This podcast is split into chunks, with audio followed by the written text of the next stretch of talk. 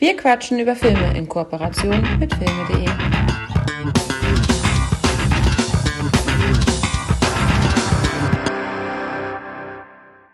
Herzlich willkommen. Schön, dass ihr wieder eingeschaltet habt zur neuen Ausgabe von Wir quatschen über Filme.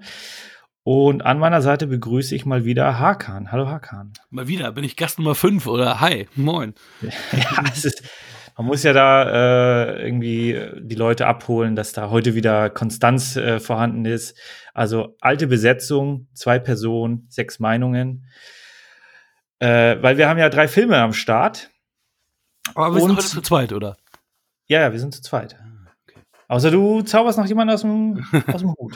nein, nein, ich bin da heute komplett allein hier. Wunderbar. Also Aber drei Filme, zwei Personen, sechs Meinungen. Werden wir sehen. Mathematisch erstmal korrekt. Äh, was habe ich mitgebracht? Ähm, zum einen springen wir in die 40er. Das besprechen wir als erstes, nämlich Casablanca, ein Klassiker, denke ich mal. Wo ich jetzt gelesen habe, du hast ihn jetzt das erste Mal gesehen, aber da kommen wir gleich drauf äh, zurück. Korrekt. Als zweites äh, hattest du mich gebeten, ähm, Indiana Jones und der letzte Kreuzzug ins Rennen zu werfen, weil ja Sean Connery vor kurzem verstorben ist und wir ihn da so ein bisschen ehren möchten. Und Sehr da bin ich gerne mit auf den Zug aufgesprungen. Sehr schön. Und zu guter Letzt, äh, nicht weil das jetzt irgendwie, weil ich da große Stories zu habe, aber weil der Titel natürlich in der Podcast-Folge besser, äh, besser reinpasst, äh, wenn er als letzt, wenn er als erstes steht ähm, der erste Film, äh, den ersten David Fincher-Film, den wir besprechen, nämlich Sieben. So. Klappentextmäßig, wie bist du da aufgestellt? Ich habe ähm, alles da. Also sagen wir mal so, Indiana Jones nicht, weil das äh, die DVD-Box ist, wo kein Klappentext vorhanden ist. Aber ansonsten, ich habe also ich habe alle Fil alle drei Filme auch ähm, auf Scheibe hier. Schön. Ähm, die DVD-Box hat einen Klappentext, aber den werde ich dann vorlesen. Mhm. Man kann halt diese Dinger rausziehen, diese äh, Pappschuhe. Ich weiß nicht, ob du die gleich hast. Wahrscheinlich schon. Ne? Nee, nee, die habe ich, die habe ich ähm, abgegradet auf eine ah. Blu-ray. Ja, ich auch, aber ich habe die DVD-Box natürlich behalten, weil ich ja äh, Sammler bin und ich habe den äh, Platz nicht. Ich habe den. Ja, ich bin halt selektiver Sammler. Also ich habe jetzt, äh, ich behalte jetzt äh, Herr der Ringe, weil ich die so schön finde und ich behalte auch die DVD-Steelbook von Die Verurteilten, aber äh, ich kann halt nicht alles doppelt leider behalten. Der Platz fehlt mir leider. Ja, du, man kann ja auch immer eins machen, äh, man ähm, nimmt die DVD-Box oder die DVD-Verpackung, packt da die Blu-ray rein. Ähm, ganz kreative Lösung. Je nachdem, was besser aussieht. Ja, das habe ich bei, bei, einigen tatsächlich gemacht, aber bei dem Steelbook von Die Verurteilten, wo beides ein Steelbook ist, ja, das, ja, ist, das ist leider tricky. Aber ich weiß, was du meinst. Ja, das, ja, da behält man einfach beides. Ist ja auch vollkommen okay. Mhm. Wunderbar. Dann starten wir direkt durch. Casablanca. Äh, ja, Scheinwerfer auf dich gerichtet. Oh. Äh, sticht ein bisschen im Auge, aber jetzt geht's wieder. Casablanca. Die Stadt zu betreten ist einfach. Sie aber wieder zu verlassen ist unmöglich. Nein, ungleich schwerer, Entschuldigung. Besonders wenn man von den Nazis gesucht wird. Solch ein Mann ist Widerstandskämpfer Victor Laszlo. Paul Hendry, dessen einzige äh, Hoffnung auf Rick Blaine Humphrey Bogart ruht. Einem zynischen Amerikaner, der für niemanden seinen Hals riskiert.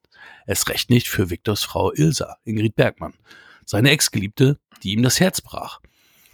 Als Lohn für Lassos Transport aus dem Land bietet Ilsa sich selbst an und der verbitterte Rick muss sich entscheiden, was mehr zählt. Persönliches Glück oder zahllose Leben, die in der Schwebe hängen. Casablanca, der mit drei Oscars darunter für den besten Film ausgezeichnet wurde, ist der Liebesfilm von Generationen. Mit seiner neuen haidefischischen Abtastung und vielen Specials könnte dies der Beginn einer neuen wunderbaren Freundschaft mit dem unvergesslichen Klassiker sein. Egal, wie oft Sie ihn schon gesehen haben. Mir euch das erste Mal. Da klingelt die Kasse, ne, wenn du da den zweiten Absatz mit vorliest. Äh, ja, wunderbar. Ähm, du hast den Klappentext von der Blu-ray vorgelesen. Das heißt, äh, wir reden natürlich von der Uncut-Fassung 1975 synchronisiert. Äh, es gab eine Synchronfassung von 1952, die stark geschnitten ist. Also auch hier in Deutschland wurde früher Zensur betrieben, das was jetzt ähm, ja hin und wieder in China zum Beispiel passiert, also in, im Grunde in allen Ländern passiert Zensur. Und ähm, 1952, also kurz nach, den, nach dem äh, Ende des Zweiten Weltkrieges, äh, war man da natürlich noch ein bisschen, ja, äh, wollte man dann also der Film geht natürlich schon in die Richtung, wo dann die Nationalsozialisten äh, schlecht dargestellt werden. Und von daher hat man das komplett rausgekattet. Äh, ich habe das, habe davon nur gelesen, ich kenne diese Fassung nicht. Ich würde mir sie aber gerne mal angucken. Ja, auf jeden Fall. Aber ich glaube, er ist ein, ein norwegischer Astrophysiker, der Viktor Laszlo, oder irgendwie so. Also und, ja. und alle Nazi-Bezüge sind natürlich gecuttet. Ja, und das, das geht da um irgendwelche Delta-Strahlung, Krams. Also, also ich finde ich finde das halt ganz spannend, weil äh, wenn man jetzt eine Cut-Fassung hat, die im Grunde den gleichen Tenor hat, aber es fehlen einfach Szenen, ist das halt ärgerlich. Wenn man aber jetzt einen Film so zusammenschneidet, dass er im Grunde eine komplett andere äh, Prämisse hat, ist es ja wieder was, ist eigentlich ein anderer Film, obwohl die gleichen Szenen äh, auftauchen. Ähm, ja, vielleicht taucht er irgendwann noch mal in der Versenkung auf und aber ich glaube eher, dass der äh, in der Geschichte verloren geht, der Film. Filmrollen werden ja nicht besser mit dem mit dem Alter. Deine erste Sichtung. Ich würde jetzt auch kur kurze Ansage. Ich, ähm, alle drei Filme sind ja jetzt haben nicht die super heftigen Twists, Deswegen äh, achte ich jetzt nicht auf irgendwelche Spoiler-Geschichten, sondern äh, wir können hier einfach frei reden. Aber allzu viel äh, wird man, glaube ich, nicht irgendwie verraten können, so dass der Film nicht noch trotzdem nicht noch Spaß macht. Äh, von daher äh, kannst du da jetzt Vollgas geben. Ja, ich bin, mal bei, ich bin mal bei dem letzten Film nicht ganz sicher, was das anbelangt, aber da sind wir jetzt noch nicht. Wir sind ja beim ersten. Ja, ähm, ja ich finde es ich find's spannend. Also ich hatte, ich hatte natürlich äh, gesehen, ähm, wann ich den Film gekauft habe. Ich habe den fast vor fast acht Jahren schon gekauft, aber bislang noch nicht gesehen. Ähm, Im Angebot. Ja, irgendwann habe ich den mal, das war ganz witzig. Irgendwann, Zehn für sieben. Ja, wahrscheinlich irgendwie sowas. Und lustigerweise zum Jahresende war das dann. Also, also jetzt auch gerade quasi. Ähm, nur halt vor sieben oder acht Jahren. Ich glaube vor sieben Jahren.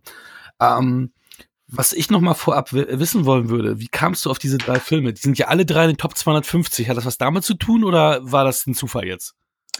Ähm, Schön, dass du nachfragst. Äh, ich hatte natürlich eine komplett andere äh, Agenda für die ähm, Sendung, aber dann hast du halt, äh, beziehungsweise dann ist ja schon Connery verstorben und du hast dann Indiana Jones und den letzten Kreuzzug äh, ins Rennen geworfen und äh, da habe ich dann gesagt, okay, die, die anderen passen da nicht rein, die ich mir zu, also ich hatte da schon ein gewisses, gewisses Konzept von Art von Film und das passte da halt nicht rein. Und dann habe ich mir gedacht, okay, dann äh, schauen wir mal, was, wir, was du noch so hast und äh, ob ich jetzt so die Zeitreise ein bisschen vorantreiben kann. Und äh, habe ich dann ja mit Casablanca jetzt gemacht, also dass wir da noch mal in eine andere Dekade gehen.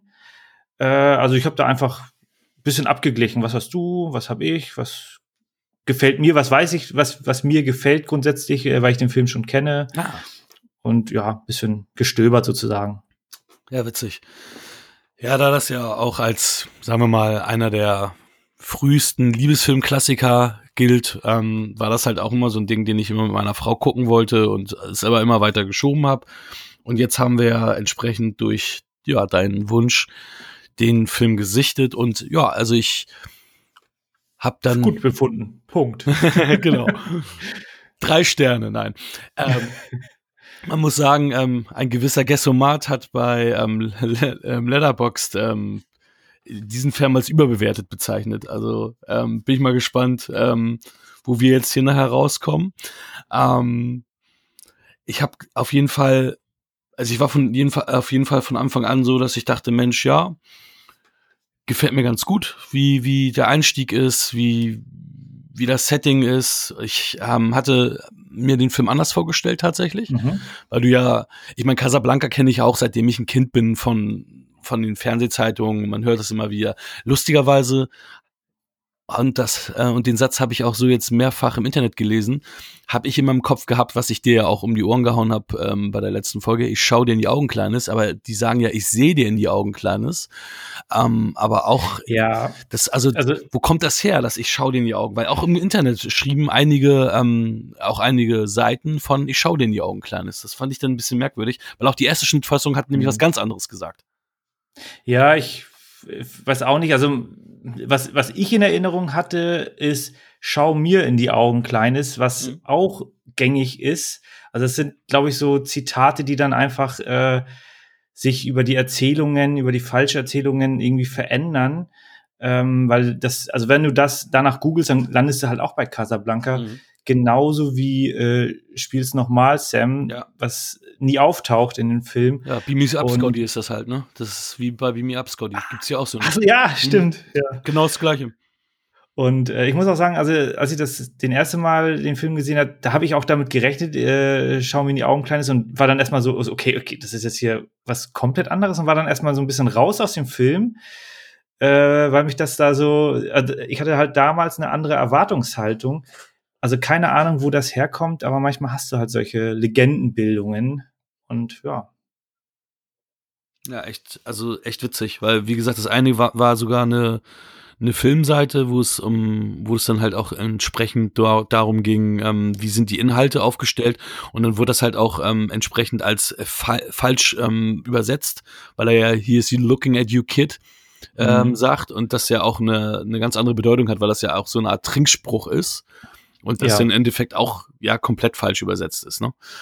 Ähm, ja, witzig. Nee, also äh, mir, mir, mir gefiel das ähm, merkwürdigerweise diesmal sehr gut, dass der Film eigentlich sehr trocken ist. Also der besteht ja fast nur aus Dialogen. Mhm. Ähm, ist ja auch, ähm, ja, Kammerspiel will ich es nicht äh, direkt nennen, aber natürlich sehr begrenzte Location, sagen wir mal so. Ja, ja. Ähm, also die Hauptlocation ist halt die, die Bar von dem ähm, Rick. Rick, genau. Äh, also den Hauptdarsteller Humphrey Bogart spielt Rick ähm, und das Ganze spielt, also man muss vielleicht äh, einmal kurz den, den Kontext nochmal ziehen. Äh, ist halt Zweiter Weltkrieg und der Film ist ja auch 1942 entstanden, 1943 glaube ich dann die Urauffassung und da war ja zu dem Zeitpunkt noch nicht klar, also damals war der Zweite Weltkrieg mhm. äh, noch äh, im vollen Gange und zu dem Zeitpunkt war auch nicht klar, wer gewinnt. Und äh, Hollywood hat da aber einen schon kritischen Film gegenüber dem äh, Nationalsozialisten da ja machen wollen oder haben sie gemacht.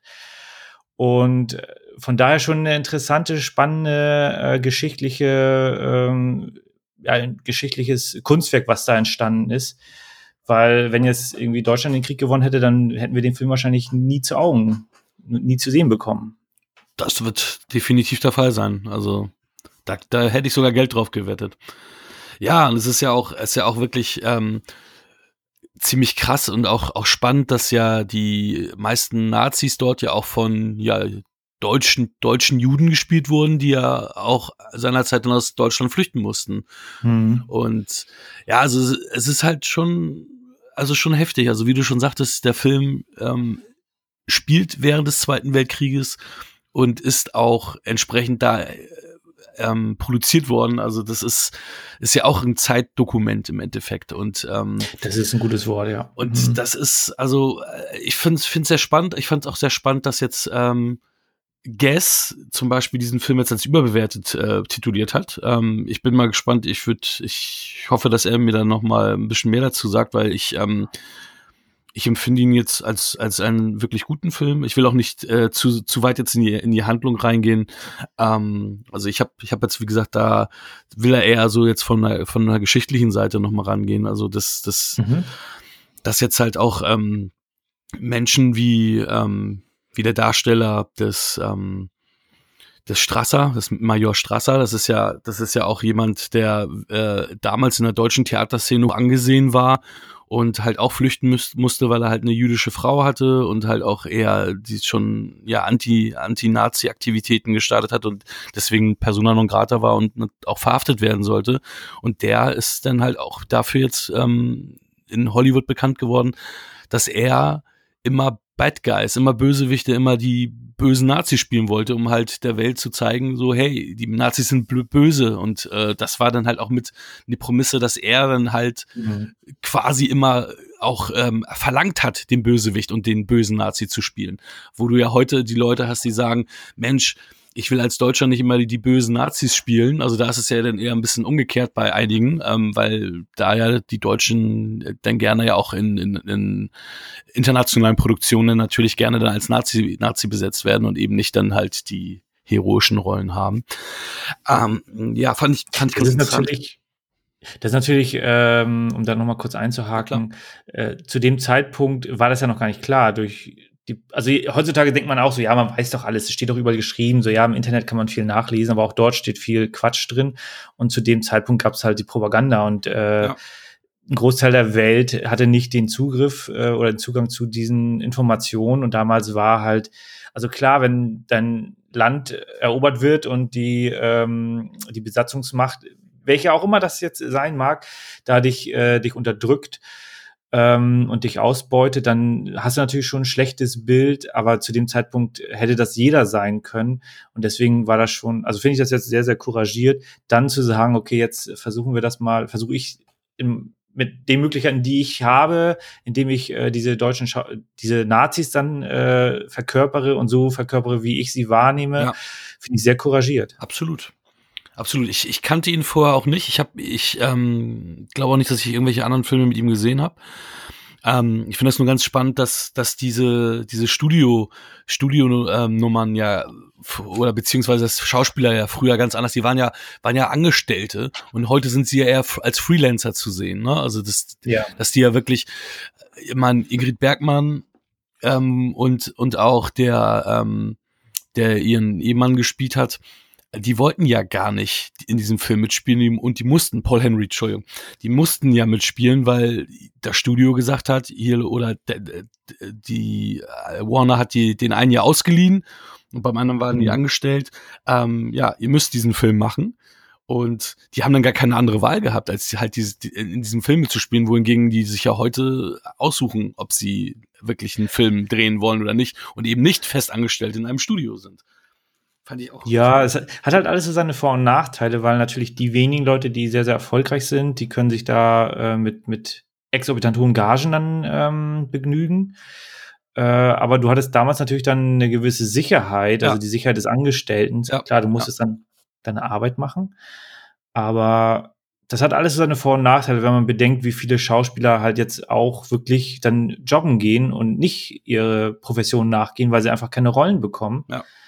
Ähm, aber ja, hast, hast vollkommen recht. Spann, spannender zeitgeschichtlicher äh, Moment, also wie sich Hollywood auch gewandelt hat über die Jahrzehnte oder beziehungsweise nicht nur Hollywood, sondern allgemein die, die, die Branche der, der Kunstschaffenden und vor allem der Kunstschaffenden im, im, Filmbereich. Ja, und wie halt auch hier der Paul Henry zum Beispiel, um den wieder als Beispiel zu nennen, der wollte ja auch die Rolle nicht haben, weil er da ja zwei, quasi zweite Geige ist und er aber bekannt dafür war, dass er halt immer der Romantic Comedy Typ war oder immer in diesen romantischen Filmen halt den, den, den Protagonisten gespielt hat.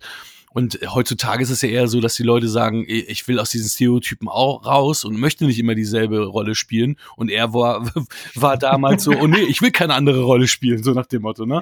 Also ist einfacher. Ich habe keine Ahnung. Oder dass er Angst hat, dass er dann nie wieder halt als Protagonist irgendwo auftreten kann, sondern immer der Nebendarsteller dann wird. I, I don't know. Es ist Aber das, spannend. Das hast halt auch, das hast ja überall. Ne? Der eine möchte gern äh, jeden Tag äh, wissen, was er tut, wenn er zur Arbeit geht, ne? über das Gleiche machen oder mit leichten Abweichungen. Der andere möchte halt äh, jeden Tag was ganz Neues erleben. Äh, und der eine macht dann halt äh, ganz normales Angestelltenverhältnis und macht 40 Jahre lang das in der gleichen Abteilung und der nächste ist dann ein projektbezogener äh, Mitarbeiter oder was auch immer äh, ja, es ist ähm, im, im, im Hollywood, ich meine, sind wir jetzt mal ehrlich, heutzutage, die wollen doch auch alle ihre Serien haben. Klar. Ja. Safe Bet. Ja. Drehst du deine elf Staffeln? Ja. Klar. Hast du, also die, die, weil, weil das Schloss muss bezahlt werden, was die sich alle bauen. Also, Aber natürlich ist es immer besser, einfach zu sagen, okay, jetzt habe ich hier 20 Millionen eingekassiert für, was weiß ich, oder 200 Millionen für Endgame 1 und 2. Ohne irgendwelche Namen zu nennen jetzt mal, ne, aber. ja, fantastisch. Also, es ist Wahnsinn, was du da alles äh, rausziehst aus den Schauspielern, weil mir sind die natürlich äh, nicht so geläufig. Natürlich Humphrey Bogart, von dem habe ich doch auch einige Filme gesehen. Ähm, unter anderem zum Beispiel auch Spur des Falken, wo ja auch Peter Lorre mitspielt. Mhm, das sind noch die einzigen Filme, die ich von ihm kenne, also wirklich seine Philip Marlowe Detektivfilme. Sonst hatte ich mit Bogart noch gar keine Berührungspunkte. African Queen kennst du nicht? Vom Namen kenne ich ihn, aber ich habe Ah, okay. ich ich kenne also vom Namen kenne ich auch noch ein paar von ihm, ähm, aber ich habe die alle nicht gesehen. Also ich habe wirklich nur die beiden hier Malteser Falke und äh, und Mhm. ähm, und ähm, Tote schlafen fest, glaube ich, sind das, ne? Das sind die beiden. Ja, genau. Das sind ja so typische Film-Noir-Filme, wobei äh, das nun mal als kleine Randnotiz, die deutsche Synchro ist da natürlich, also äh, rein von den Dialogen her klasse, aber die haben da eine ganz andere musikalische Untermalung, sodass aus einem spannenden Film Noir eher so ein ähm, Komödie schon fast wird.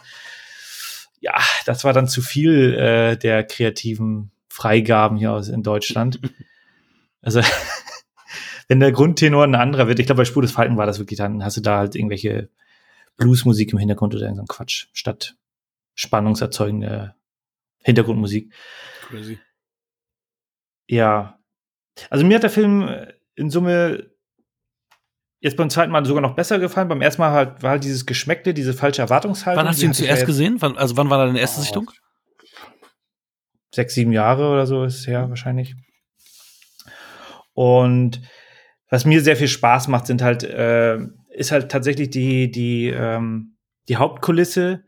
Äh, also es ist jetzt kein Theaterstück, aber es ist halt ähm, ein Studiodreh. Aber ich finde, das ist fantastisch gemacht. Diese, diese Bar-Szenen äh, erzeugen eine tolle Atmosphäre. Alle sind da am, äh, am Trinken und, und wollen natürlich so ein bisschen vergessen, haben auch diesen, diesen ständigen Druck, äh, wobei Casablanca zu dem Zeitpunkt ein neutrales Gebiet war. Also sowohl Frank, sowohl das besetzte Frankreich war dort vor Ort und hat im Grunde die Gendarmerie äh, gestellt, also die Polizei. Und die Nazis oder das Deutsche Reich äh, war dann aber auch vor Ort und hat da kooperativ zusammengearbeitet mit denen. Mhm. Äh, du hattest also in dieser Bar alle Leute dabei, Leute, die geflüchtet sind, Leute, die vergessen wollten, äh, Verbrecher und, und, und. Und Humphrey Bogart war halt dann schon, oder beziehungsweise der, der Rick, jetzt sein, sein Charakter, war ja auch so der, war schon ein bekannter Hund, wurde von den Frauen dann auch äh, umgarnt teilweise. Ähm, und er war halt so wirklich der, der harte, knochige äh, Hund, der halt so noch mit seiner Vergangenheit nicht so richtig abschließen konnte und das im Grunde nur vergessen wollte und da jetzt einfach äh, ja irgendwie die Zeit rumkriegt und Geld verdient. Mhm. Ja. Verrückt, verrückt. Müssen wir noch tiefer reingehen in die Materie? Anscheinend nicht. Also viele große Filmzitate, die der Film hervorgebracht hat. Gehört auch was das, äh, ich glaube, der von der amerikanischen äh, äh, was auch immer äh, zu den best erfolgreich oder zu den besten Filmen der der amerikanischen Gesch- Filmgeschichte wurde er gewählt oder auf Platz vier oder sowas. Also gehört zu den ja wichtigsten Werken. Äh, In Deutschland ist es dann wahrscheinlich äh, Metropolis mit unter anderem als Weltkulturerbe. Mhm. Äh, und Casablanca kann sich da aber meines Erachtens da auch problemlos ähm, ja, eingliedern. Äh, jetzt der, der Main-Plot, klar, verflossene Liebe, beziehungsweise äh, im Kontext mit dem Krieg ähm, hast du da natürlich schon viele Facetten. Äh, in der heutigen Zeit hättest du wahrscheinlich so einen Film mit sechs, sieben, acht Twists noch ähm, in dem Film. Brauchte es jetzt hier gar nicht so in der Form. Ich bin mir aber nicht sicher, ob es nicht schon was Überraschendes hier hat. Also, wie, was, wie würdest du das denn sehen, Ingrid Bergmann? Ist sie eigentlich eher im Team Rick oder, oder steht sie mehr auf ihren Mann? Weil die, die Geschichten, was sie so gesagt hat und wie sie sagen würde, ja, hier, ähm, lass uns weggehen und so, macht sie das, weil sie ihn liebt oder macht sie es, weil sie ihren Mann liebt? Das war für mich nicht ganz eindeutig. Und das ist für mich auch entsprechend so, dass das eher noch so, ja, so schwebend für mich im Raum ist. Ähm, ja, was ist jetzt, was ist ihre wahre Intention? Ja, es ist, es ist schwebend im Raum. Sie liebt beide. Aber zu dem Zeitpunkt, wo sie Rick kennenlernt in Paris, ähm, ist sie ja davon ausgegangen, dass ihr Mann tot ist. Klar, aber am Ende, ähm, um, um ja an, an gewisse Geschichten zu kommen, sagt sie ja, ich, ich, ich gehe mit dir weg und du gibst ihm aber hier die Papiere und alles. Und das für mich sehr ambivalent. Meint sie das ernst? Also will sie, will sie mit Rick zusammen sein oder will sie einfach nur das Beste für ihren Mann, weil sie ihn mehr liebt? Also das ist so etwas, was ich ja, so ambivalent finde. Ja, das soll glaube ich auch so sein. Also sie hat ihn ja auch, sie hat ja auch Rick mit der Waffe bedroht, damit er die ähm, diese Überführungspapiere da ihr aushändigt. Und ähm, das ist, glaube ich, für den Charakter äh, einfach ein, ein, ein Auf und Ab von Gefühlen und sie hat sich da selber nicht unter Kontrolle und dementsprechend umso beeindruckender, dass dann Rick äh, die Situation nicht ausnutzt, sondern da für sich den richtigen ja, Rückschluss ähm, findet. Er hat ja auch mit, äh, mit Viktor Laszlo äh, darüber gesprochen und, und beide wussten, also äh, um was es da geht und, und beide wussten auch, wer wo wie steht. Äh, und Rick hat dann da im Grunde auch Courage bewiesen, was vielleicht auch eine wichtige Nachricht oder wichtige Message ist, dass man sich da nicht immer ähm, auf Kosten von anderen Leuten da, ähm, ja, ich sag mal, jetzt bereichert ist jetzt das falsche Wort, aber er hat sich da zurückgenommen, um halt äh, die beiden da zu retten, weil äh, sie wäre ja auch nicht ohne ihren Mann, ähm, hätte sie äh, Casablanca nicht verlassen, was dann wahrscheinlich zum äh, zum Tode von zu, für beide geführt hätte, was Rick ja auch nicht wollte. Ja, ja. Aber hier den Song As Time Goes By, den, den, den hatte ich auch schon immer irgendwie, also den, den, den kannte ich schon. Ich weiß nicht, wie es bei dir war. Hattest du das? Weil das ist ja auch ein sehr, sehr, sehr, sehr berühmtes Lied. Ähm, hattest du das oh. auch schon so im, im Kopf gehabt oder war das dann für dich quasi, ja, ein neues Lied? Nee, der ist für mich jetzt auch tatsächlich auch nicht hängen geblieben. ja, das, das, Witzige ist, dass die dieses Lied ja zuerst äh, austauschen wollten, aber dann konnte Ingrid Bergmann nicht zurückkommen, weil sie eigentlich dann Nachdrehs machen mussten und somit musste der, ähm, das Lied drinbleiben und ist ja dann wirklich auch zum absoluten Klassiker geworden und wird ja mit dem Film verbunden. Ja. Ja, also bei mir ist er jetzt nicht so im Kopf hängen geblieben. Mhm. Äh, auch jetzt, also ich wüsste jetzt auch gar nicht mehr, wie der geht. Äh, muss ich ehrlich gestehen. A und den Film habe ich jetzt just vor. a kiss. Du, du, du, ah ja. Vielen Dank. Kleine Exkursion in, in, in, in, die musikalischen Gefilde. Ja, ähm. Ach, ich ist, also der, der Film ist schon, der bietet tatsächlich eine Menge und, und ich kann mir gut vorstellen, dass ich mir ihn in ein paar Jahren nochmal angucke. Also, ich, ich finde ihn auch klasse, weil, weil es ist halt ein Schwarz-Weiß-Film wenn es draußen dunkel ist und man den reinwirft, der, der bringt dann auch so eine eigene Atmosphäre. Das ist auch ein bisschen die Theateratmosphäre. Das macht schon Spaß. Und durch diese ganzen diversen Filmzitate, durch, durch den Song, wie du eben genannt hast, ähm, fantastische Schauspieler. Man darf ja auch nicht, also ich meine, 1942 war das Filmemachen, das auch der, auch der Tonfilm, der war ja noch gar nicht so so etabliert. Das ist ja äh, alles in, in 10, 20, 30 Jahren davor, gab es ja noch Stummfilme. Mhm. Und, und deswegen, das ist dann halt sowohl das, das Technische ist ja immer eine Herausforderung und dann auch, auch sich selber umzustellen von einem ähm, Schauspieler, der mehr mit Mimik und Gestik arbeitet, als, als Stummfilmschauspieler, hin zu den Leuten, die dann mehr mit ähm, im Dialog noch äh, arbeiten. Also das ist schon ein, ein fantastisches äh, zeitgenössisches äh, Kunstwerk meines Erachtens nach. Und ja, ohne jetzt weitere Worte zu verlieren, ich gebe den neun von zehn Punkten. Hm. Wahnsinn. Ja, ich finde es ganz witzig. Es hat ja zwei Serienversuche gegeben, das Ding nochmal als Serienform zu erzählen. Einmal Mitte der 50er und einmal tatsächlich zu Beginn der 80er, wo hier David Soul Rick Blaine dargestellt hat. Also der mhm. von Starscreen Hutch, der Blonde. Ähm, und, ähm, und der eine Barkeeper von Ray Liotta verkörpert wurde. Sehr gut. Sascha. Ja, und äh, Madonna hat in den 2000ern immer versucht, äh, ein Remake auf die Beine zu stellen und wollte Ashton Kutscher für die Rolle als Rick Blaine. Das ist kein Scherz. Und ja, ist aber klanglos, sang- und klanglos gescheitert. Ähm, Fantastisch. ja. Also für mich sind es 7,5 von 10. Ja. Ist, ist doch in Ordnung. Ja, Akzeptiere ich die Bewertung. sehr schön. Und ich kann endlich einen Haken hintermachen. I've, saw, äh, I've seen Casablanca.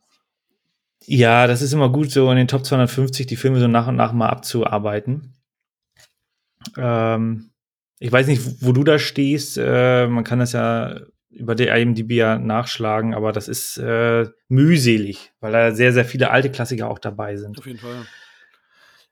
Ich weiß gar nicht, Wunderbar. ob der, ob der auf meiner, ich habe ja so ein, ich habe ja so einen, so ein Poster, wo du die Filme, die du gesehen hast, ähm, mit dem, Da ist er bestimmt. ich muss noch mal gucken. Ich muss mal gucken. Ja, das, das wäre so. Ist da Star Wars drauf? Also, wenn das Ja. Star Wars nicht drauf ist, dann ist Casablanca auch nicht drauf.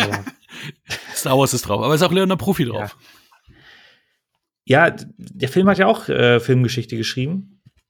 Äh, und ich denke, also ich gehe davon aus, dass Casablanca auch da drauf ist. Ich werde. Der nächste Film wahrscheinlich eher nicht. Auch wenn du sagst, der ist in den Top 250, das ist äh, durchaus möglich. Ähm, ja, bestätige ich. Auf Platz 122, gemäß meiner äh, Recherche, die ich eben durchgeführt habe. Also ganz frisch. Ja, genau. Äh, Indiana Jones und der letzte Kreuzzug. Äh, wir ehren Sean Connery, der vor wenigen Wochen gestorben ist. Nach einem ja, langen, sehr erfüllten Leben. Bodybuilder, Bonddarsteller, bester Bonddarsteller wahrscheinlich. Äh, und darüber hinaus sehr, sehr viele tolle Filme. Und das hier ist einer davon. Ich habe jetzt hier die alte DVD äh, Digibox, wo alle drei Filme zu der Zeit äh, äh, drin waren. Der vierte Teil war zu dem Zeitpunkt noch nicht draußen. Und ja, dann lese ich mal den Klappentext vor. Erlebe, wie witzig und aufregend es ist mit den beiden Jones in diesem neuen DVD-Abenteuer. Hm, Okay. Indiana Jones und der letzte Kreuzzug in digitaler Einzelbildüberarbeitung und mit THX überarbeiteten Dolby Digital Surround Sound. Wow. das hätte ich überspringen können. Der Prolog zeigt den jungen Indiana Jones, River Phoenix, äh, in einem seiner ersten Abenteuer. Jahre später macht sich der erwachsene Indy, Harrison Ford, und die äh, auf die lebensgefährliche Suche nach seinem mürrischen Vater, Professor Henry Jones, Sean Connery. Nazis sind dem Heiligen Gral auf der Spur und haben Indys Vater, einen führenden Experten auf, den, auf dem Gebiet der Gralsuche, gekidnappt. Spoiler. Folge Indy, wenn er durch die von Ratten verseuchten Katakomben Venedigs kriecht, zu Luft im Doppeldecker gegen die Nazis kämpft und der Feuerkraft eines unaufhaltsamen Panzers die Stirn bietet. Erfahre die Macht des Heiligen Grals, Leben zu schenken und zu nehmen und trete mit Indy und seinem Vater den Wettlauf gegen die Zeit an. Ja, der komplette Film gespoilert. Vielen Dank. Sehr schön. Gut, dass ich äh, das angekündigt habe. Ja, ähm, ich fange einfach mal an. Ich äh, nehme, ich äh, gebe dir noch nicht das Wort, denn ich würde gern die, die erste Sequenz ähm, einmal skizzieren, die ich fantastisch finde. Denn der Film fängt an, man kriegt den Filmtitel mit, man weiß, man ist im richtigen Film. Man weiß aber nicht, wo man ist. Und man sieht halt äh, Pfadfinder, die irgendwo in Amerika wahrscheinlich äh, unterwegs sind.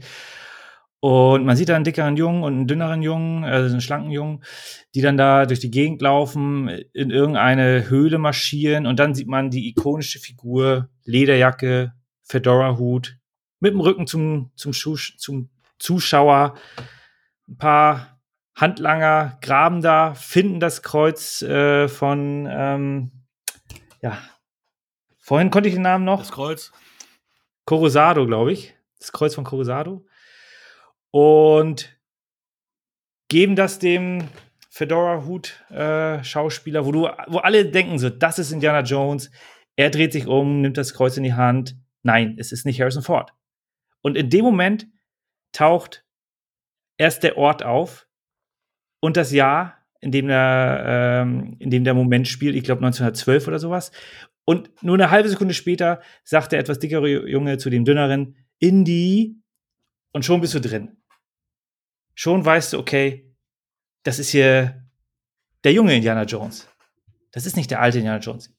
Und in dieser Sequenz, die halt noch weitergeht, lernst du, also du kriegst so viele Facetten, äh, also die, die bauen da so viele Facetten äh, ein. Alles, was Indiana Jones ausmacht, äh, bauen die in dieser Anfangssequenz ein. Erst hat er keine Angst vor Schlangen, dann kriegt man halt mit, wieso er Angst vor Schlangen bekommt. Man lernt, wie er mit der Peitsche in Kontakt äh, tritt. Er kriegt den Hut übergeben. Also da hat Steven Spielberg wirklich äh, alle Register gezogen, um dort den Charakter Indiana Jones zu im Grunde an, an die Stelle zu packen. Man sieht sogar den Hund, das nur mal am Rande, dem, wo man es ja später dann erfährt, dass äh, der Hund Indianer heißt. Und äh, ja, alles drin. Alles, was mystisch in den ersten beiden Teilen äh, nicht erzählt wurde, wurde dann hier in der äh, Anfangssequenz äh, offengelegt. So, that's it. Nein. Also ich fand die Szene fantastisch. Ich finde es wirklich klasse. Das muss man auch mal äh, so hinbekommen. Es ist wirklich gut inszenatorisch äh, gemacht. Ja, und man sieht River Phoenix, der recht früh gestorben ist noch. Ja, Halloween 1993. An einer Überdosis äh, vor einem der, einem der berüchtigsten Clubs da irgendwie, ne? Ja, Viper Room, das war, glaube ich, der Club von Johnny Depp und, äh, ja, hm. und Joach in Joachim Phoenix Arm, seinen jüngeren Bruder, ist er ja auch dann gestorben. Der ja heutzutage wirklich ein Riesenstar ist und ich weiß noch, als damals River Phoenix verstorben ist, da wusste ich gar nicht, ja, wer ist denn das? Ja, sein kleiner Bruder, mhm. nie gehört. Ähm, und River Phoenix kannte man natürlich, der hat ja schon einige Filme gemacht ähm, und war auch da bekannt. Also Genau, war, war der ganz, ganz große kommende Star, der ähm, hier im Grunde so einen, so einen kleinen Staffelstab auch in die Hand bekommen hat. Harrison Ford natürlich ein ganz, ganz großer, auch Sean Connery. Und er war halt Teil des Ganzen. Ja. Ja. Der hatte auch ähm, die Christian Slater-Rolle aus Interview mit einem Vampir. Also da, deswegen, ähm, als man ihn dann gesehen hat, als er verstorben ist, hatte er schon dunkel gefärbte Haare, weil er sich die Haare schon gefärbt hat für die Rolle bei Interview mit einem Vampir. Und ja, dann ist Christian Slater eingesprungen als, ja, weil Phoenix halt verstorben war. Ja, ganz spannend. Ähm, äh, Sean Connery ist ja tatsächlich dieses Jahr an Halloween gestorben. Also sind beide an 31.10. verstorben. Also der junge Indy und der, ja, Henry, Henry Jones Senior. Ja, Rest in Peace, Sean Connery. Ich war echt, echt, echt geknickt, als, äh, als er, ja, als, als es dann hieß, über, auf, auf zig Seiten, unser, unser Kumpel hier, Felix von Felix Film Reviews, da habe ich das, mhm. war, das war so das erste Bild und dann habe ich irgendwie fünf, sechs, sieben Leute gesehen, die in ihrer Story dann äh, Sean Connery hatten. Ich sage, Moment, das kann nichts Gutes heißen und dem, dann war, war dem halt auch so. Ähm, ja, aber er hat, äh, ich meine, sein letzter Film war jetzt Müll. Ich habe mir den nie ganz angeguckt. Nein. Das war ja hier die, die Liga der außergewöhnlichen Gentlemen. Aber danach hat er ja seinen Lebensabend ähm, fast 20 Jahre irgendwie, wann war der? 2003 war das, glaube ich, als der rauskam. Und äh, hat seinen Lebensabend wirklich genossen. Äh, das ein oder andere Mal äh, war er dann bei den US Open US Open Finale, Andy Murray, er ist ja Schotte, Andy Murray ist auch Schotte. Ja. Und da hat man dann Sean Connery dann als Zuschauer gesehen. Und das fand ich immer ganz, ganz nett, ihn dann nochmal gesehen zu haben. So, so ja, er genießt das Leben. hat es ja zu dem Zeitpunkt genossen, ja. Ja, auf jeden Fall. Ich meine, er war, er war 90, er, er war jetzt kein junger Mann, wie River Phoenix ja äh, äh, einer war und hat natürlich sein, sein Leben auch genossen. Ja, das, das Kreuz von Coronado heißt es übrigens. Ähm, ja, vielen Dank. Ja. Ist mir gerade nochmal noch mal eingefallen. Ja, also ich muss sagen, den habe ich auch schon länger nicht mehr gesehen. Ähm, fand auch gut, dass du den dann ähm, ins Spiel gebracht hast. Gab ja, gab ja ähm, im Endeffekt akzeptiert. Ja, ich meine im Endeffekt, im Endeffekt, wenn du es von der Timeline siehst, ist es ja auch gar nicht verkehrt, weil wir wir haben den mhm. ersten besprochen, der zweite spielt vor dem ersten und somit ist der dritte ja chronologisch gesehen ja ähm, in der, von der Chronologie her haben wir haben wir es ja haben wir ja alles richtig gemacht. Wenn, wenn, wenn das. Ja, kann man so sagen. ja, also ich muss, muss dir da komplett beipflichten. Die Anfangssequenz ist super. Ist ja, sagen wir mal, die erste von vielen Verfolgungsjagden, die wir in diesem Film hier haben. Ja, also, das, stimmt. das ist mir immer aufgefallen, dass, also, das ist mir das erste Mal so bewusst geworden, dass der Film ja super viele Verfolgungsjagden ähm, in verschiedensten Gefährten bietet. Also, Wo du das jetzt sagst, ja, jetzt fällt mir das auch auf. ähm, es war mir, es war, war auch immer mein liebster Indiana Jones Film als, als äh, Jugendlicher, ähm, als ich den immer damals noch im Fernsehen gesehen habe. Und ja, ich bin auch wieder nicht enttäuscht gewesen und freue und freute mich, äh, ihn auch wieder so sehen zu können. Ich habe natürlich deutlich mehr Szenen in, in Erinnerung gehabt als jetzt zum Beispiel ähm, bei den anderen Filmen, weil ich den noch deutlich öfter gesehen habe. Ähm, mhm. Ich sehe jetzt aber auch, das habe ich aber auch schon gesehen, als wir über den ersten Indiana Jones sprachen, Jägers verloren Schatzes, dass der qualitativ eigentlich der erste schon qualitativ höherwertig anzusiedeln ist als, als der, obwohl der mir früher immer deutlich mehr Spaß gemacht hat, warum auch immer. Vielleicht lag es auch daran, als riesen Highlander-Fan Sean Connery, als riesen Bond-Fan Sean Connery, ähm, war das vielleicht auch mit, äh, als Rechtsradikaler, die Nazis sind dabei, nein, Spaß. okay. Bü Bücher, Bücherverbre Bü Bücherverbrennung, weil ich, äh, nein, ganz im Gegenteil, damals habe ich ja sogar sehr viel gelesen, muss man sagen. Das, das war auch eine, also muss ich auch ehrlich sagen, das war eine fantastische Szene, weil ähm, das ist mir damals natürlich Adolf Hitler, den erkennt man sehr, sehr gut, aber ich habe dann ja irgendwann mal äh, den Untergang see, mir angeschaut, auch ein exzellenter Film, wirklich einer der besten deutschen Filme. Und da war mir dann ähm, Goebbels so von vom visuellen her dann irgendwann mal so geläufig und den habe ich jetzt da auf der Tribüne auch erkannt, wo ich dachte, ah, guck mal, da steht er daneben. Mhm. Also fantastische Auswahl, was sie da, was sie da für Leute gecastet haben, um diese Szene noch äh, bedrohlicher wirken zu lassen. Also klasse. Ja, auf jeden Fall. Auf jeden Fall. Ich glaube, das, das, ähm, das Krasse an, an, ähm, an den Bildern ist auch, dass der Kameramann Douglas ähm, Slowcamp, der, das war tatsächlich der letzte Film, den er entsprechend gefilmt hat. Also der hat zum Beispiel auch, äh, sagt niemals nie gefilmt oder Indiana Jones in der Tempel des Todes. Also der, der hat super viel gemacht. Okay.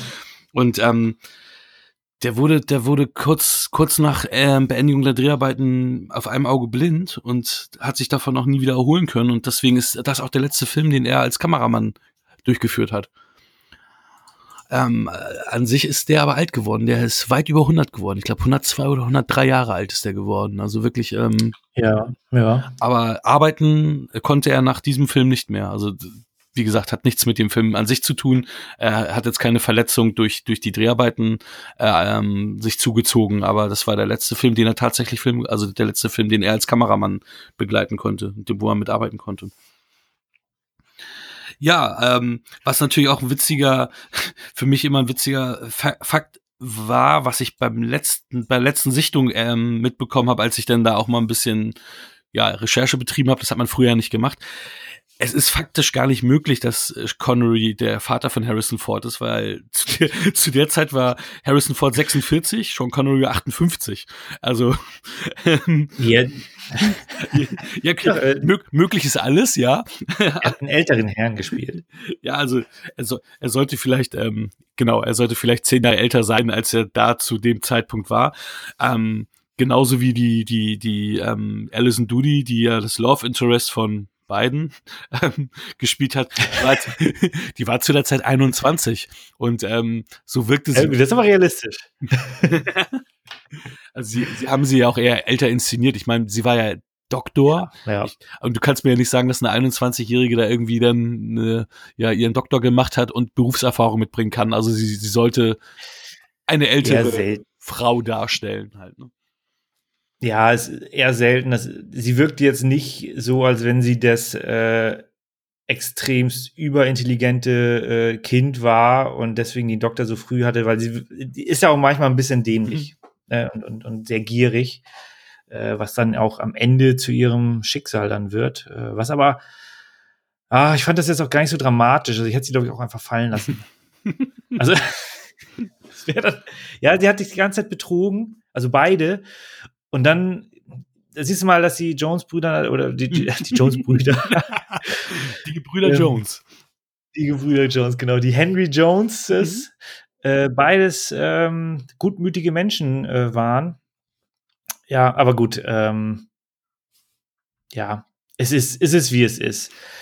Ja. Äh, ja, viele Verfolgungsjagden ist mir tatsächlich auch so nicht aufgefallen, aber äh, ich gebe dir auch vollkommen recht, was die, ähm, was die Qualität der Filme angeht. Du hast natürlich den ersten Teil, der ein bisschen mystischer und ein bisschen ernster ist. Und hier hast du natürlich so ein bisschen diese Buddy-Komödie in Kombination ähm, zwischen Harrison Ford und Sean Connery, ja.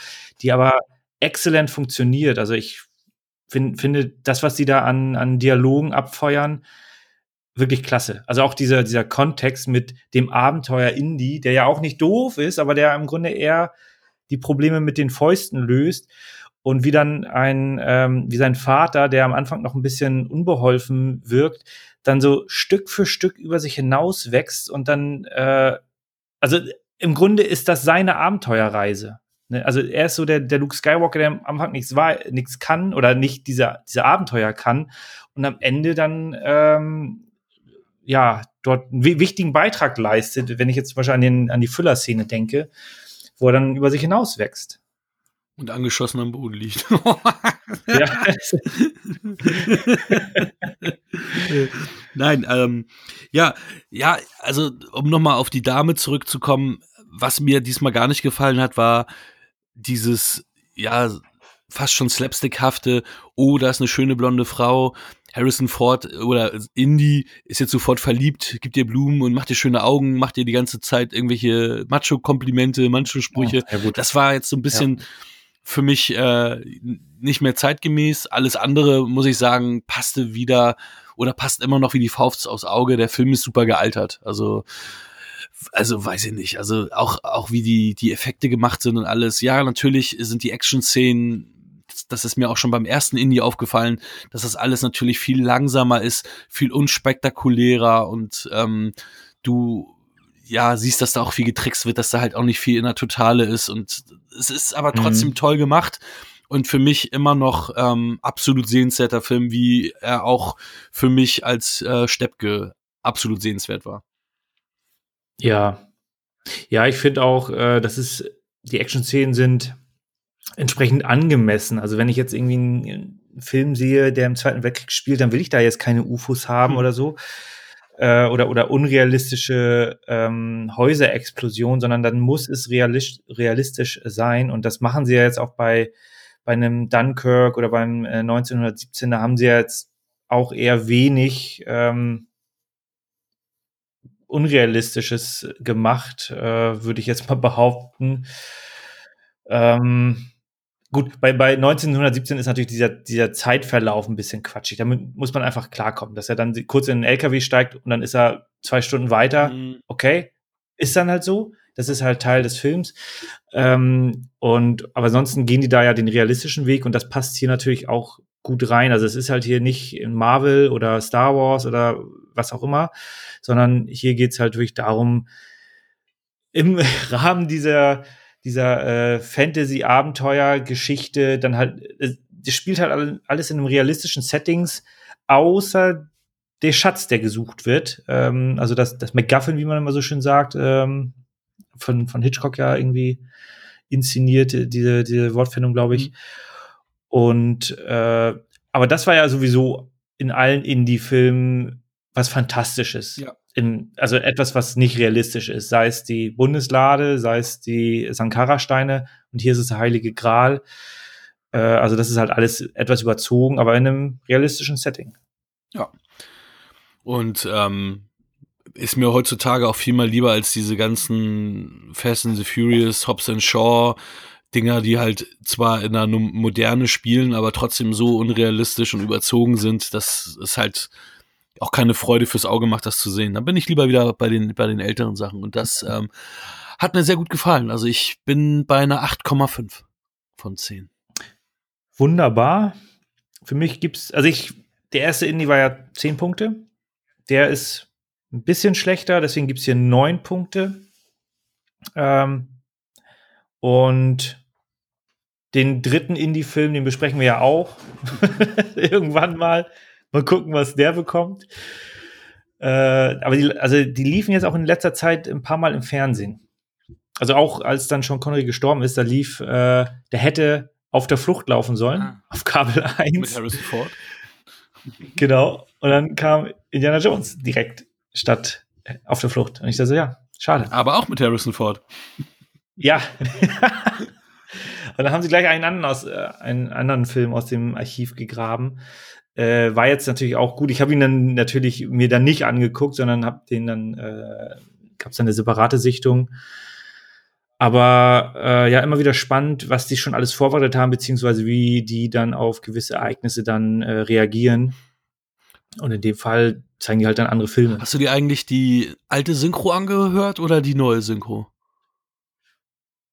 Es gibt eine neue Synchro für den äh, dritten Teil auch. Also beim Jäger des verlorenen Schatzes weiß ich ja. Da, da bevorzuge ich aber die alte Synchro, weil das meiner Gewohnheit äh, nahe kommt. Und hier würde ich auch sagen, habe ich die alte mir angehört. Weil ich, also wie ich das verstanden habe, war da auch eine neue, ähm, hat, hätte gepasst, weil die Stimme von ähm, äh, Wolfgang Pampel ist das, glaube ich, der Harrison Ford synchronisiert. Doch, Wolfgang Pampel müsste das sein. Und der hörte sich auch wieder alt an, aber merkwürdigerweise war die äh, Synchronstimme von Sean Connery, die, die er immer hatte. Und da hatte ich mich schon gewundert, dass ich dachte, okay, kann das auch eine neue Synchro sein, wenn die Stimme noch die gleiche ist? Da war ich halt ein bisschen also, skeptisch. Mhm. Also bei Jäger des verlorenen Schatzes äh, bin ich natürlich bei der alten Synchro, weil da die Stimme von Salah, also von gespielt von John Rice Davis, eine ganz andere ist und da bin ich einfach zu bin ich zu sehr dran gewöhnt, auch wenn ich weiß, dass sie da halt dann 5.1 Sound in der neuen Synchro ja. haben und in der alten halt nicht. Ja, ich hatte das Problem, ich habe tatsächlich beim ersten Jahr auch die neue genommen, das Pro oder habe dann die neue genommen. Das Ding ist, es ist zwar Wolfgang Pampel, aber du hörst halt, dass er irgendwie 30 Jahre älter ist und das dann mit dem jungen Harrison Ford, dann ja. irgendwie einen 70-jährigen Synchronsprecher, ähm, war ein bisschen schwierig, auch wenn es wirklich seine Stimme war, die wir kennen. Aber naja. Da, da, da frage ich mich immer noch, wann kommt da dieser Scream 3 technologische Schritt, mhm. wo du dann. Also es muss doch gehen, Stimmenmuster irgendwie aufzunehmen und dann äh, ich spreche und mit einer anderen Stimme. Eigentlich ja.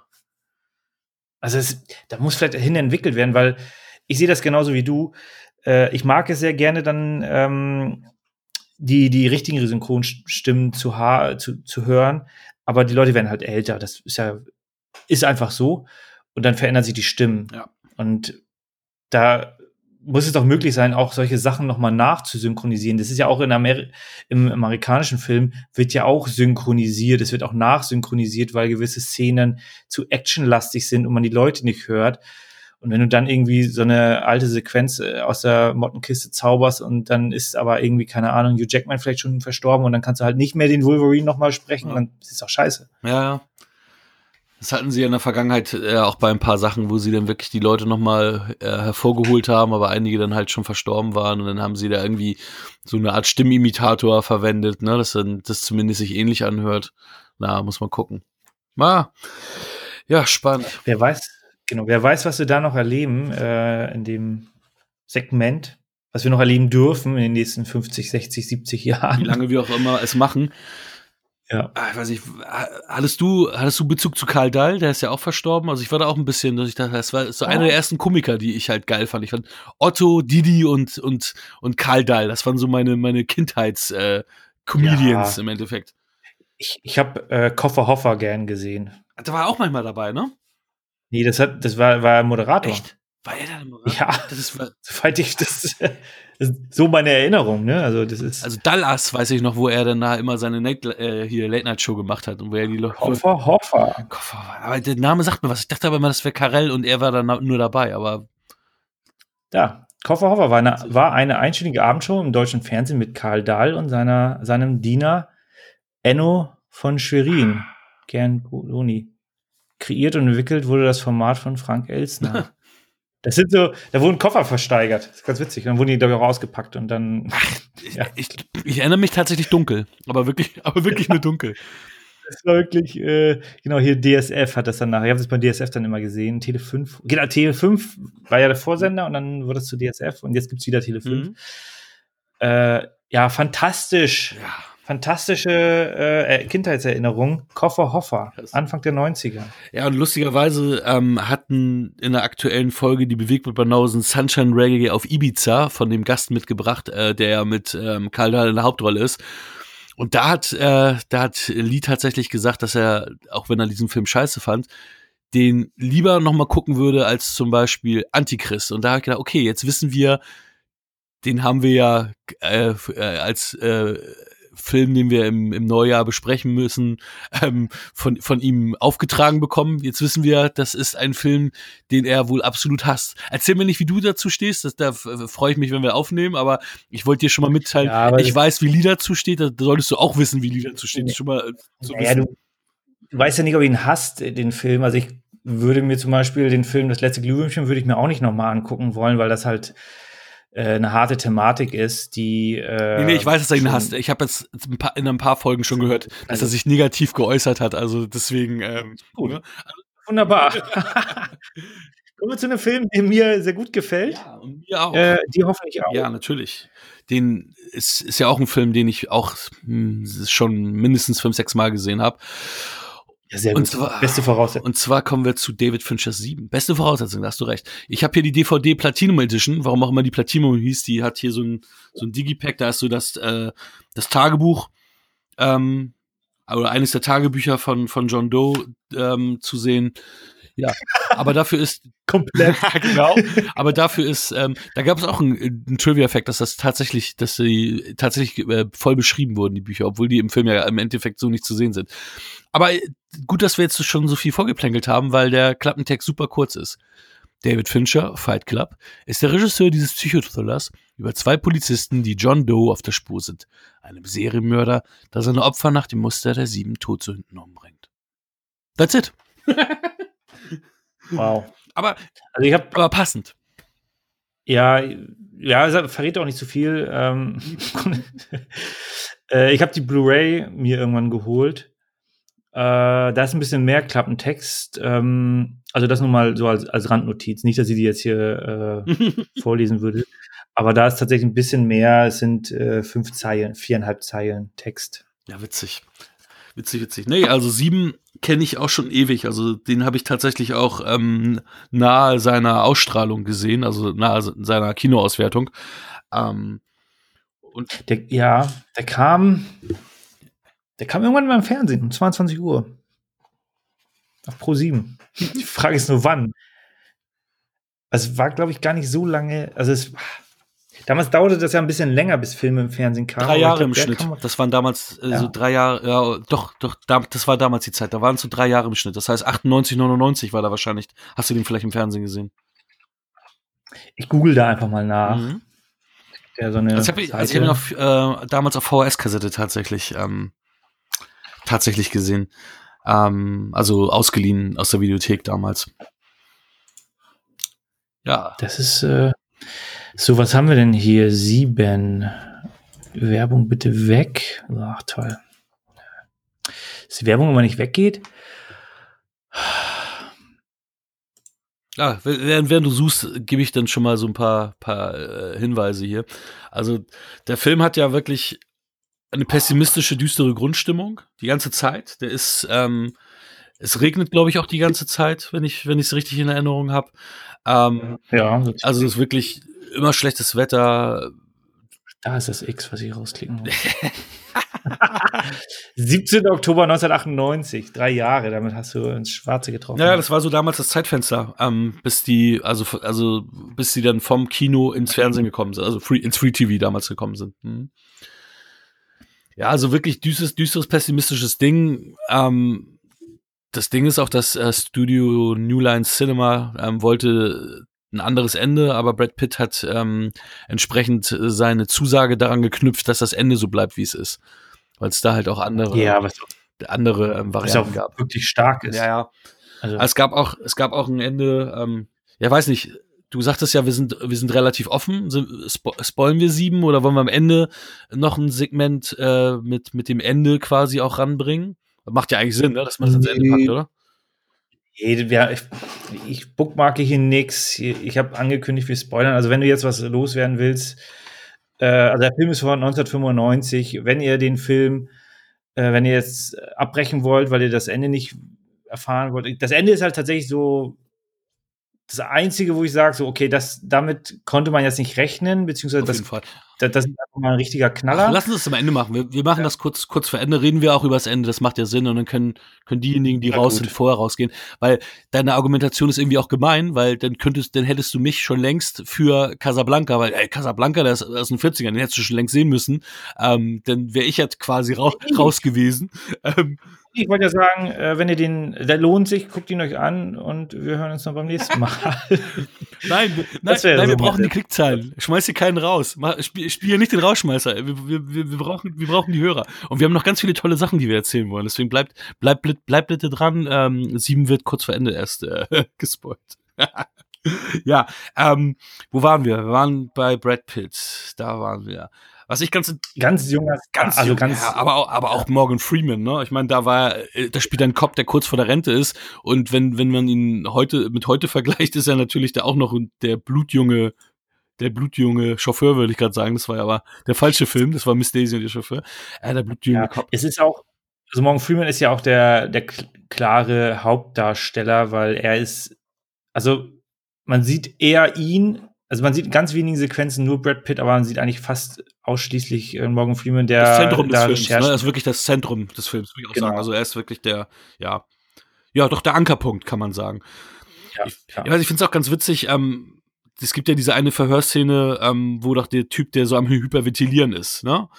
Ähm, ja, nachvollziehbar. ja, absolut nachvollziehbar. Das ist ja ähm, Leland Orser, den kennt man meistens nur aus Nebenrollen. Das ist ja wirklich so ein Nebendarstellertyp. Der war auch hier Very Bad Things und so weiter. Also ich finde ihn immer ganz witzig. Und der spielt mit ähm, Christopher Lambert in dem Film Resurrection, den ich auch auf DVD habe, wo er auch einen Cop spielt, wo er er spielt quasi die Brad Pitt-Rolle. Es ist so ein Sieben-Klon. Resurrection ist ein Sieben-Klon und er spielt dann auch da einen Cop, dieser Typ aus der aus der Verhörszene. Das ist irgendwie ganz witzig.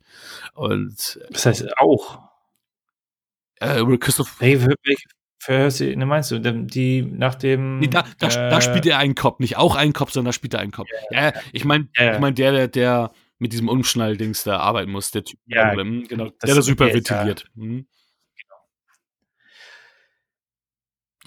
Ja, also, also ich habe das erste Mal den Film tatsächlich im Free TV gesehen. Ich habe den Anfang verpasst. Mhm. Und wie es oft so ist, man seppt ein bisschen rum, man bleibt vielleicht kurz hängen, ist aber noch nicht ganz konzentriert dabei.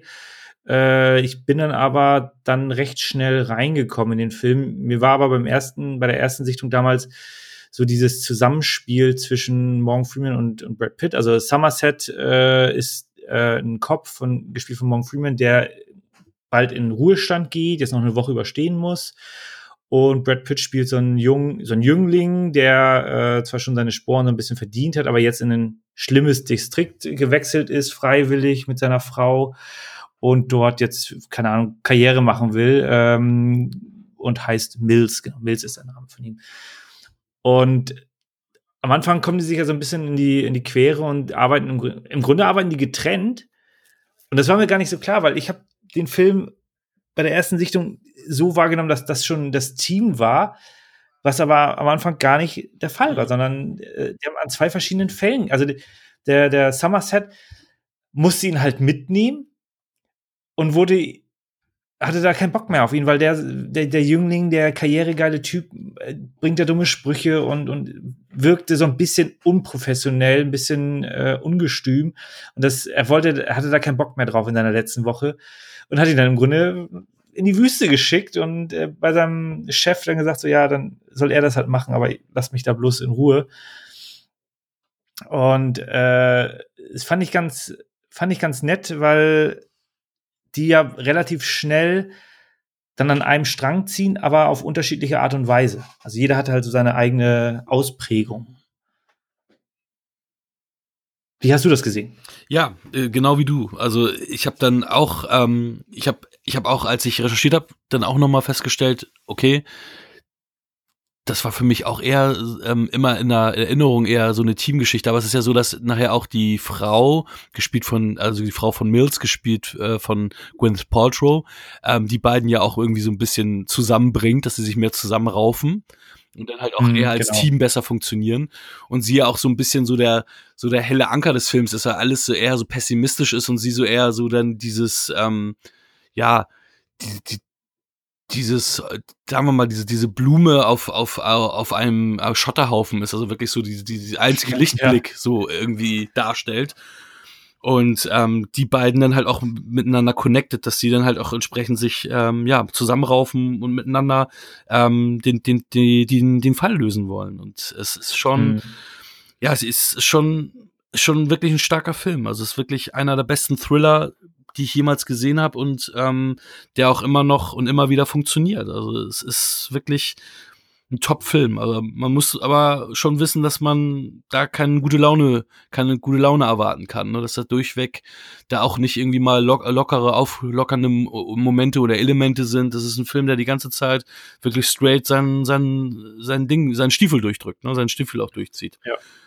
Und ähm, für damalige Zeiten ja auch noch mutig, ne? Das ist ja damals auch noch nicht so ausgeprägt gewesen. Das hast ja in Serien und Form heute ja auch noch und nöcher, dass ja alle machen, was sie wollen und du dann halt irgendwie, ja, Pessimismus äh, on, on mass hast und dass es halt eher so ein bisschen anti-Mainstream ist.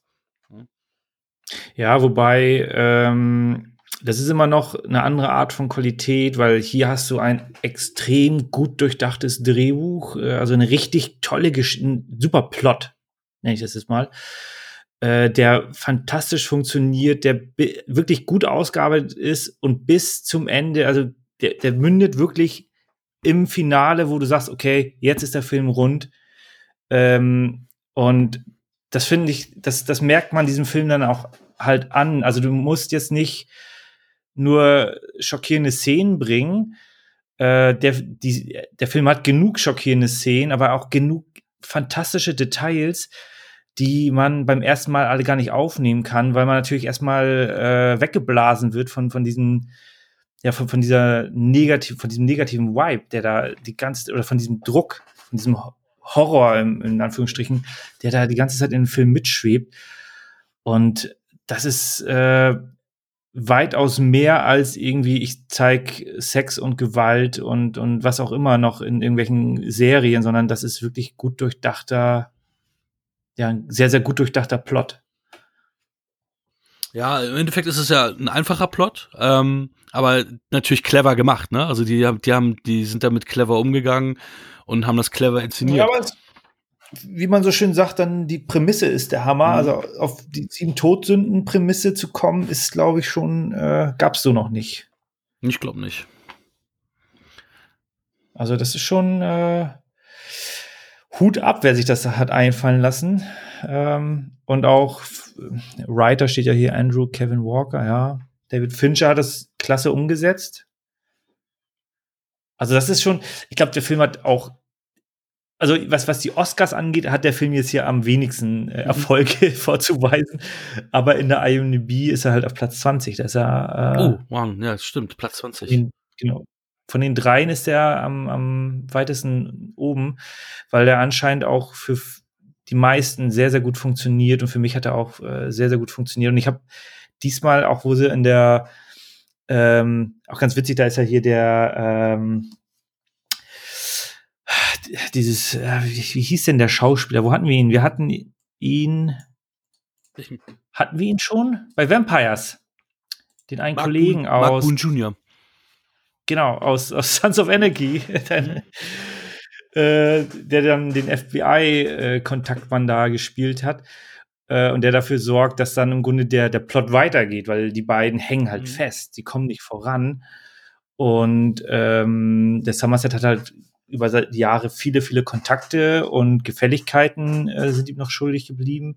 Da hat er mal eine eingelöst und das führt dazu, dass sie in die äh, Wohnung des, ähm, des Täters kommen, der halt zu dem Zeitpunkt nicht da ist. Äh, und was man da an, also das ist mir vorher nie aufgefallen, aber er hat ja im Grunde so Vitrinen aufgebaut mit jedem Opfer. Und das äh, ist, also jetzt aus Tätersicht sehr, sehr stark durchdacht, so, so weit im Voraus zu denken und dann im Grunde schon das so aufgebaut zu haben, weil äh, einige Opfer sind ja erst ein paar Tage vorher dann äh, durchgeführt worden.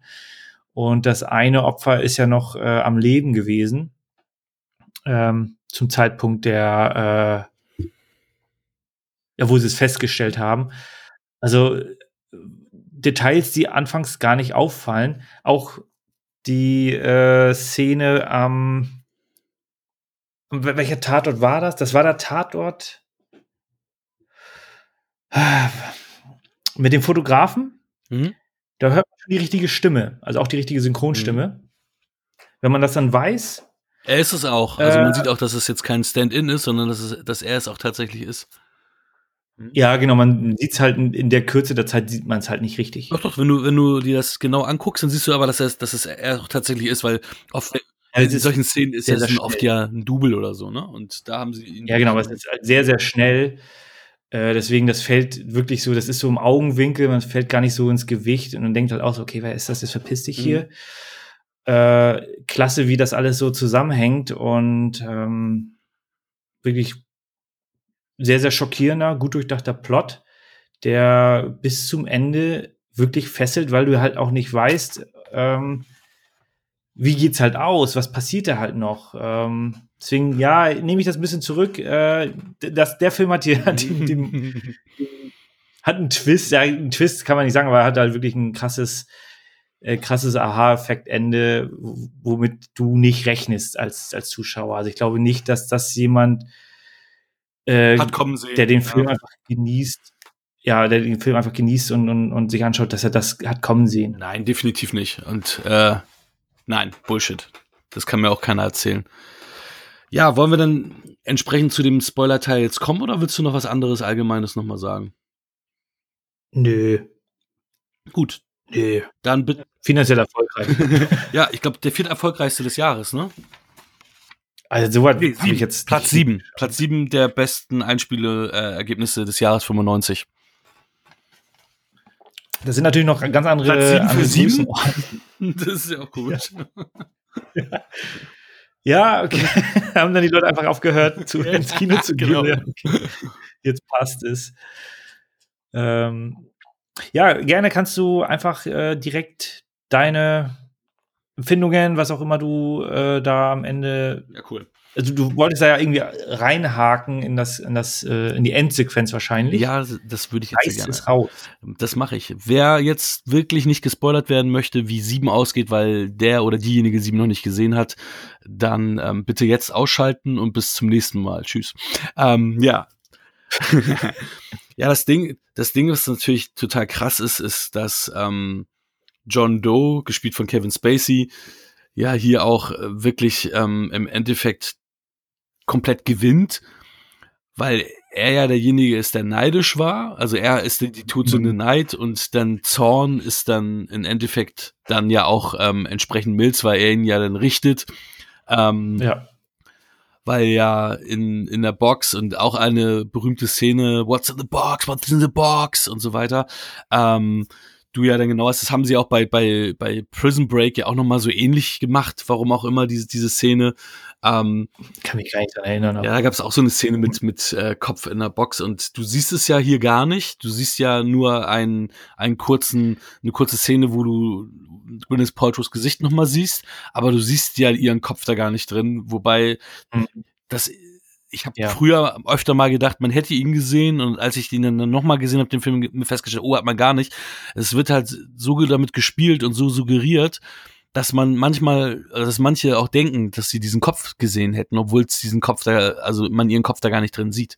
Und ähm, natürlich hat er sie dann noch mit aufge, noch oder ihn auch noch mit aufge, aufgepeitscht, als er dann auch sagte, dass, dass, dass, dass sie schwanger war und äh, Mills hatte ja keine andere Wahl, als, mhm. als das zu tun. Und da gibt es ja auch, das, das da gibt's auch Storyboards von bei den bei den ähm, bei den Extras, ähm, das war ja die andere Variante, die sie durchgespielt haben, dass damit John Doe nicht gewinnt, ähm, Somerset ihn erschießt, dass er einfach, wenn, wenn, wenn Mills ihn quasi erschießen möchte, zieht Somerset seine Knarre okay. und erschießt ihn sozusagen, hier du Arschloch, du hast nicht gewonnen, weil er hat dich nicht gerichtet, sondern ich habe dich gerichtet, Tschüssikowski so.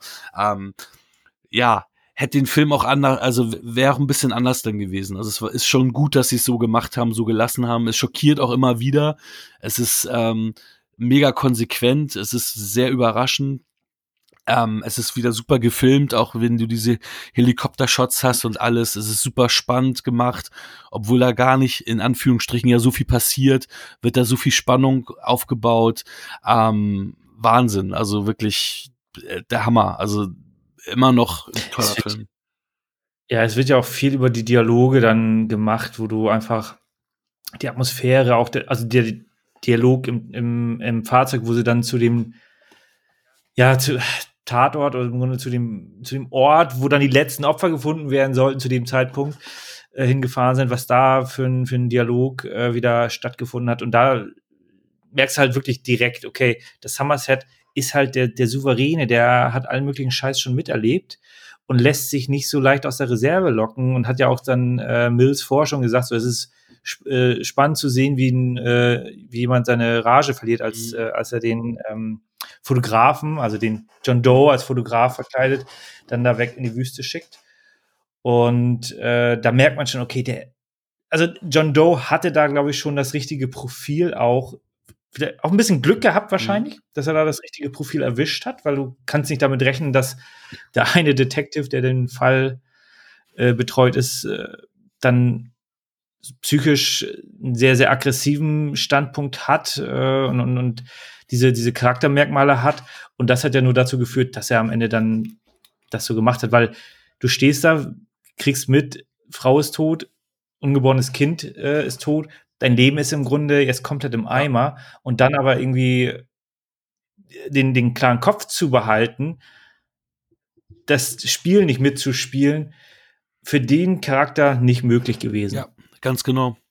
Und das ist halt auch das, was damals halt nicht so häufig gemacht wurde. Ich weiß noch, als ich ihn das erste Mal gesehen habe, und du siehst ja dann so diese Gefühlsausbrüche von Brad Pitt, wie er so Mhm. Trocken weint, immer wieder die Knarre hebt.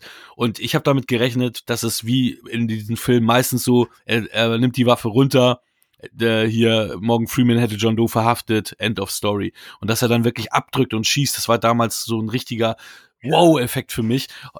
Auch wieder das Ding mit heutigen Sehgewohnheiten kennt man das. Dann wird man sagen, ja, kenne ich, weiß ich. Das passiert äh, hier 24. Äh, Jack Bauer erschießt andauernd irgendwelche Leute, die er nicht erschießen soll.